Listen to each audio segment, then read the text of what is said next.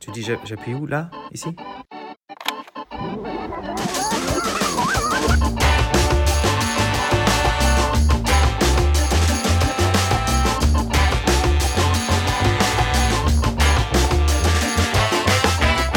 Les frangins sont pas tous gâteux, mais il y en a. Salut à toi auditrice et auditeur de l'Internet. Bienvenue dans ce nouvel épisode du podcast Les frangins sont pas tous gâteux. Un podcast vraiment très très savant, mais que tu pourras écouter sans risquer une hémorragie nasale. Promis. Enfin, je dis ça, je me base juste sur des statistiques. Hein. Jusqu'à maintenant, personne ne m'a contacté pour me dire qu'ils avaient eu un saignement de nez en écoutant ma prose hautement intellectuelle. Alors, je sais pas si ça suffit pour en tirer une conclusion, mais bon. Aujourd'hui, on va se poser la question suivante. Doit-on améliorer la franc-maçonnerie? Vaste programme. Tu noteras que je ne demande pas comment peut-on améliorer la franc-maçonnerie, mais bien doit-on améliorer la franc-maçonnerie? Je t'entends déjà te gratter le menton là, c'est différent. Pourquoi il le précise? On avait compris.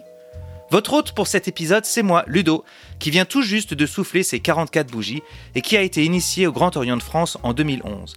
Maintenant, vivant au Québec et heureux propriétaire d'un basset, oui, le, chien de Colombo et les pubs TéléZ pour les plus vieux qui nous écoutent, non, il n'a pas encore réussi à résoudre un seul crime, lui. Et à part dormir toute la journée et laisser traîner ses oreilles dans son bol quand il boit, il fait pas grand-chose.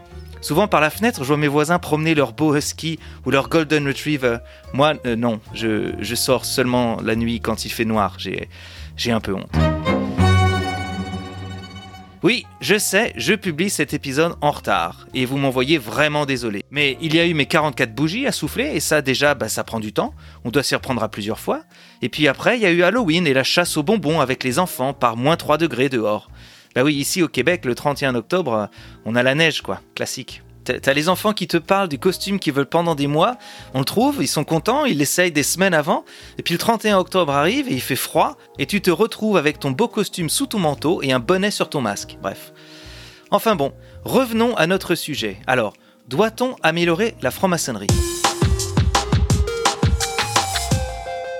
Tiens, j'entends du bruit, presque du chahut ça doit être déjà certains frères qui commencent à crier au scandale à cause de ce sujet hautement provocateur. Alors avant que quelqu'un ne mette le feu au podcast, je vais expliquer pourquoi j'ose poser cette question. Déjà, on peut commencer par la base. Si d'emblée tu me dis que non, on ne doit pas améliorer la franc-maçonnerie, c'est que soit on considère qu'elle est parfaite comme elle est, soit qu'on peut continuer à pratiquer quelque chose qui pourrait être mieux, mais on est content avec ce qu'on a. Alors, posons-nous la question, la franc-maçonnerie est-elle parfaite? La réponse tarte à la crème est de dire tu peux être déçu par les francs-maçons mais pas par la franc-maçonnerie. Je ne sais pas si ça résume bien le fond de ma pensée. Je suis effectivement parfois déçu par les francs-maçons, c'est assez certain. Je suis entré en franc-maçonnerie espérant y trouver une fraternité réelle, puisque c'est une des pierres angulaires de toute la démarche, mais finalement j'y ai trouvé un groupe de personnes assez divisées, où beaucoup essayent de convaincre que leur maçonnerie est meilleure que celle des autres. Là où beaucoup de profanes, de non-maçons, pensent que tout le monde en maçonnerie se serre les coudes et favorise leurs petites affaires, il apparaît que le groupe est en réalité divisé entre ceux qui se réclament réguliers et les autres qui ne le sont pas. Il y a ceux qui veulent que des hommes, celles qui veulent que des femmes, celles qui s'en fichent, ceux qui pensent que pour être maçon il faut croire en Dieu, d'autres qui disent que non, les premiers qui rigolent en disant que t'es donc pas un vrai, etc. Je parlais l'autre jour avec une maçonne qui avait été initiée dans ma loge, voilà, à peine un an. Une loge libérale et adogmatique, comme on dit, qui travaille au rite français groussier, qui est un rite très très laïque. Cette sœur nous a quittés au bout de quelques mois seulement pour rejoindre maintenant une loge qui travaille au rite écossais rectifié, le RER, e un rite très chrétien. Et eh bien voilà qu'elle me dit maintenant que moi, j'ai rien compris à la maçonnerie. Que bien sûr la maçonnerie est réservée et devrait uniquement s'adresser à ceux qui ont la foi. Bref, ça fait réfléchir. Si tu nous écoutes, ma sœur, tu le vois pas, mais là, je te salue d'un signe de la main. Qu'est-ce qu'on trouve d'autre en franc-maçonnerie qui m'a déçu? L'ambition de certains qui ne sont là que pour accumuler les titres et les degrés, ceux qui se plaisent à faire de la politique obédientielle, comme on dit, avec des groupes qui se forment au sein des obédiences ou même parfois à l'échelle de la loge et qui s'entre-déchirent. Des maçons qui oublient que c'est la taille de la pierre qui fait le maçon et non pas la taille du tablier. Bref, rien de nouveau à l'horizon, tous les vices que tu retrouves chez tout le monde et qui éclatent dans le monde profane, au sein de n'importe quel groupe, tu les retrouves tous en franc-maçonnerie, bien sûr. Soyons clairs, tout ce que je dis existe, mais ça ne constitue pas la majorité, sinon j'aurais enfilé mes Air Jordan et je serais parti en courant depuis déjà bien longtemps. Non, bien sûr, la grande majorité des maçonnes et des maçons sont, selon mon expérience, des gens charmants, parfois même sympathiques, avec lesquels on travaille et on s'amuse bien.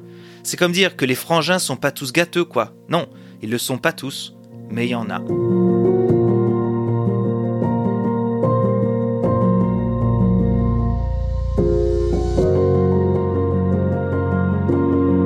Alors si j'ai été déçu par certains francs-maçons, ai-je été déçu par la maçonnerie? Bah oui, évidemment. La maçonnerie est faite par les maçons, et depuis des siècles qu'elle existe, on n'a pas encore réussi à trouver le moyen de nous rassembler, d'arrêter les chamailleries. C'est quand même décevant, non? Ça prouve que la méthode ne fonctionne pas vraiment.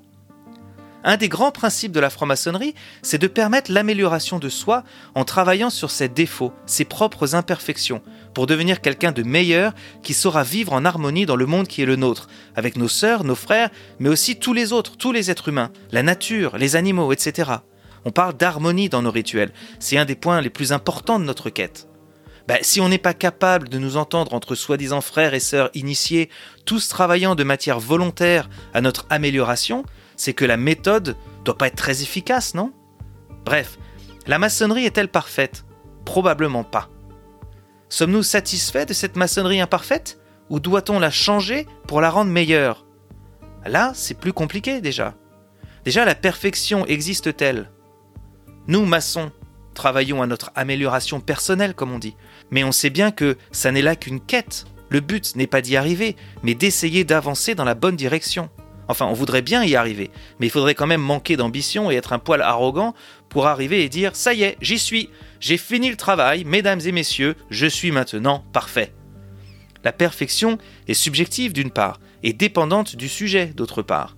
Et la maçonnerie n'est qu'une méthode de développement personnel, un ensemble d'outils, de rituels, de symboles, de procédés et expériences qui nous donnent des moyens d'avancer dans notre quête. Peut-elle satisfaire tout le monde? Cela sous-entendrait que le chemin à parcourir serait le même pour tous pour réussir à s'améliorer. Cette méthode maçonnique aura sans doute une portée différente pour chaque maçon. Le succès de la méthode sera dépendante de plein de facteurs plus ou moins contrôlables. L'efficacité d'une méthode quelle qu'elle soit n'est pas la même chez tout le monde, n'est-ce pas? Certains seront très réceptifs et travailleront de manière sérieuse et assidue, d'autres rejoindront la maçonnerie de façon un peu plus dilettante, comme un hobby. Ils y tireront sans doute quelque chose, bien sûr, mais le travail aura peut-être une efficacité moindre. Ce que j'essaye de dire ici avec plein de mots là, c'est que même si la maçonnerie n'est pas parfaite, pour beaucoup, c'est pas très grave. Les exigences de chacun sont pas les mêmes, et là où certains verront le manque de notre méthode comme un vrai problème auquel il faut trouver une solution, d'autres passeront à côté, lèveront éventuellement un sourcil et continueront leur chemin tranquillement, satisfaits de ce qu'ils ont déjà. Peut-être devrions-nous plancher un jour sur le thème de l'optimisme en maçonnerie, qui consiste à voir la coupe d'amertume à moitié pleine ou à moitié vide.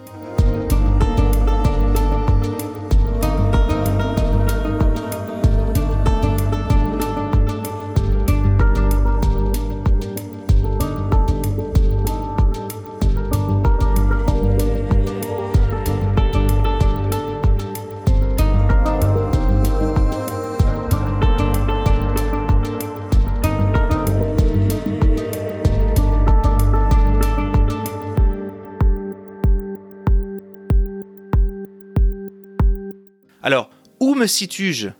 Suis-je de ceux qui sont ennuyés par l'imperfectude de la maçonnerie? Ou suis-je de ceux qui lèvent le sourcil? Mais oui, je sais qu'on dit pas imperfectude. C'était juste un hommage à Oldelaf pour les plus initiés d'entre vous.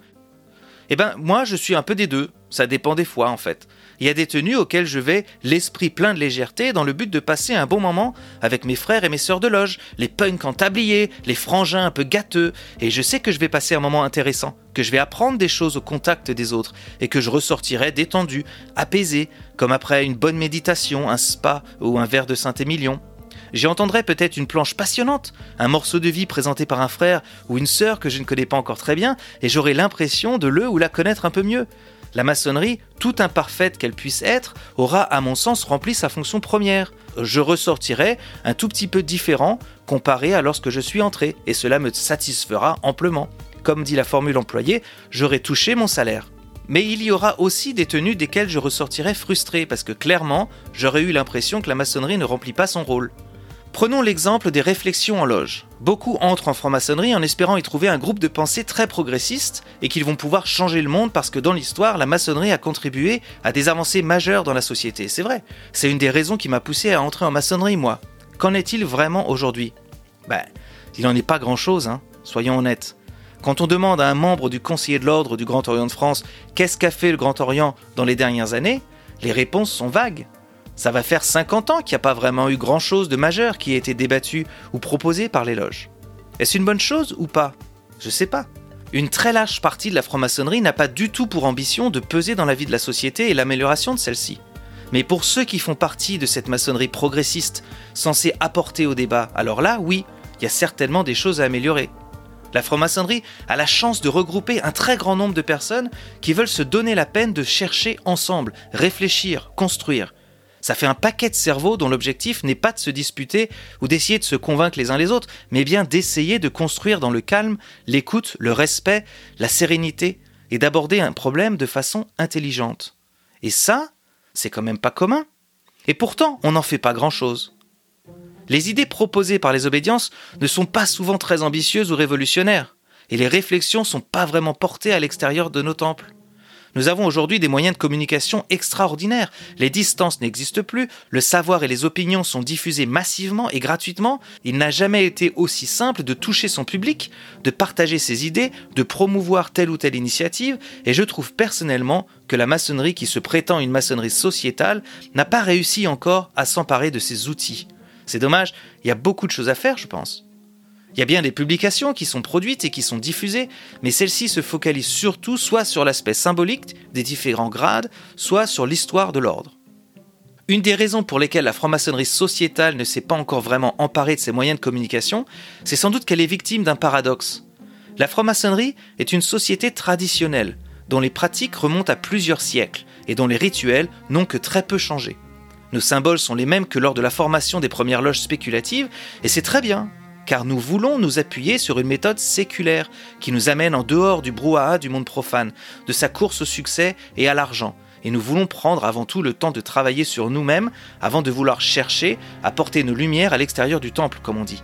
Mais en même temps, on veut travailler à l'amélioration de l'homme et de la société. Alors, comment faire pour concilier les deux? C'est bien là, je pense qu'il faut quand même autoriser la maçonnerie, institution progressive, à évoluer, non? Changer un peu, améliorer certaines de nos pratiques pour les rendre plus à même de remplir nos ambitions, c'est pas forcément trahir nos fondateurs et notre histoire. Oui, le sujet du podcast est Doit-on améliorer la franc-maçonnerie? Comme je suis taquin, j'ai choisi ce titre un peu provocateur pour vous faire cliquer, mais en vrai, ce que je questionne, c'est si nous pourrions améliorer ce que nous faisons de nos réflexions pour que notre devoir qui consiste à essayer d'améliorer la société dans laquelle on vit soit mieux rempli. Nous n'avons pas besoin d'agir dans la société en se réclamant d'être maçons, diront certains. Et nos engagements peuvent être pris à travers d'autres organisations ou à titre personnel. Absolument, c'est vrai. Mais pourquoi ne pas aussi le faire en tant que maçon? Ça, c'est quelque chose que j'ai du mal à comprendre. On est quand même assez loin maintenant des persécutions des maçons, et je pense que plus nous nous afficherons, plus les derniers complotistes verront qu'en vrai, il n'y a pas grand chose à craindre de ces mecs et nénettes en tablier qui jouent avec des équerres et des compas. Quand tu te promènes sur les routes américaines et que tu rentres dans un petit village, 4 fois sur 5, tu as un panneau juste sous le nom du village qui dit Freemasons, Free and Respected. Et que font-ils? Ils aident leur village, ils font des levées de fonds, ils sont effectivement plutôt bien vus nous pourrions non seulement nous afficher davantage, nous pourrions communiquer sur les actions que nous entreprenons à travers nos différentes fondations, mais nous pourrions aussi diffuser le fruit de nos réflexions, à l'image d'un think tank, d'un comité d'éthique, d'un groupe de recherche. Nous avons un moteur qui marche incroyablement bien, mais nous semblons aimer rouler sur des départementales. On devrait envisager de lâcher la bête un peu et de voir ce qui ressort. Oui, mais une obédience ne peut pas donner de point de vue qui représenterait l'ensemble des frères et sœurs parce que on pense pas tous de la même façon. Bien sûr, mais on pourrait laisser différents points de vue s'entrechoquer, se compléter. On pourrait réfléchir et extérioriser nos idées. Au niveau des loges, et non pas des obédiences. On pourrait développer plus de commissions interobédientielles ou plus de réflexions et chantiers au sein de fraternelles et travailler sérieusement à peser dans le débat public, dans l'élaboration de projets. Les champs d'action sont très larges. Bref, vous l'aurez compris, j'aime la franc-maçonnerie je trouve que c'est un outil qui pourrait être très performant, mais qu'on n'utilise pas vraiment parce que beaucoup de frères et sœurs dépensent leur énergie dans des enfantillages. C'est comme avoir une Lamborghini et passer son temps à se chamailler en s'arrachant la carte des mains pour savoir où aller. Ah ça y est, je reviens dans mon blocage, je suis resté au siècle dernier là. Non, on n'utilise plus de cartes depuis longtemps. Ce serait comme deux frères qui s'écharpent pour changer l'itinéraire choisi par leur satnav.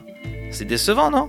La maçonnerie pourrait-elle être plus efficace dans l'achèvement de son but, qui est d'essayer d'améliorer notre société? Oui, absolument, j'en suis convaincu. Doit-on l'améliorer? Oui, bien sûr, et ça serait pas très dur. Tout est là, à portée de nos mains. Mais nous ne le faisons pas car nous n'arrivons pas à nous mettre d'accord, nous, dans les loges, entre frères et sœurs de différentes obédiences, et décider quoi faire avec cet outil que sont les loges. Bref, on a encore beaucoup de pierres à tailler.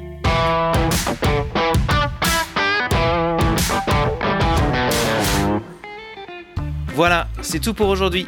Pensez à vous abonner sur Spotify, Apple Podcast et toutes les plateformes habituelles si vous voulez être averti quand je publierai le prochain épisode. Et puis si jamais vous voulez supporter le podcast, c'est facile. Laissez des étoiles, des likes ou des commentaires un peu partout. Vous avez le site du podcast, Instagram, YouTube, Apple TV, Spotify.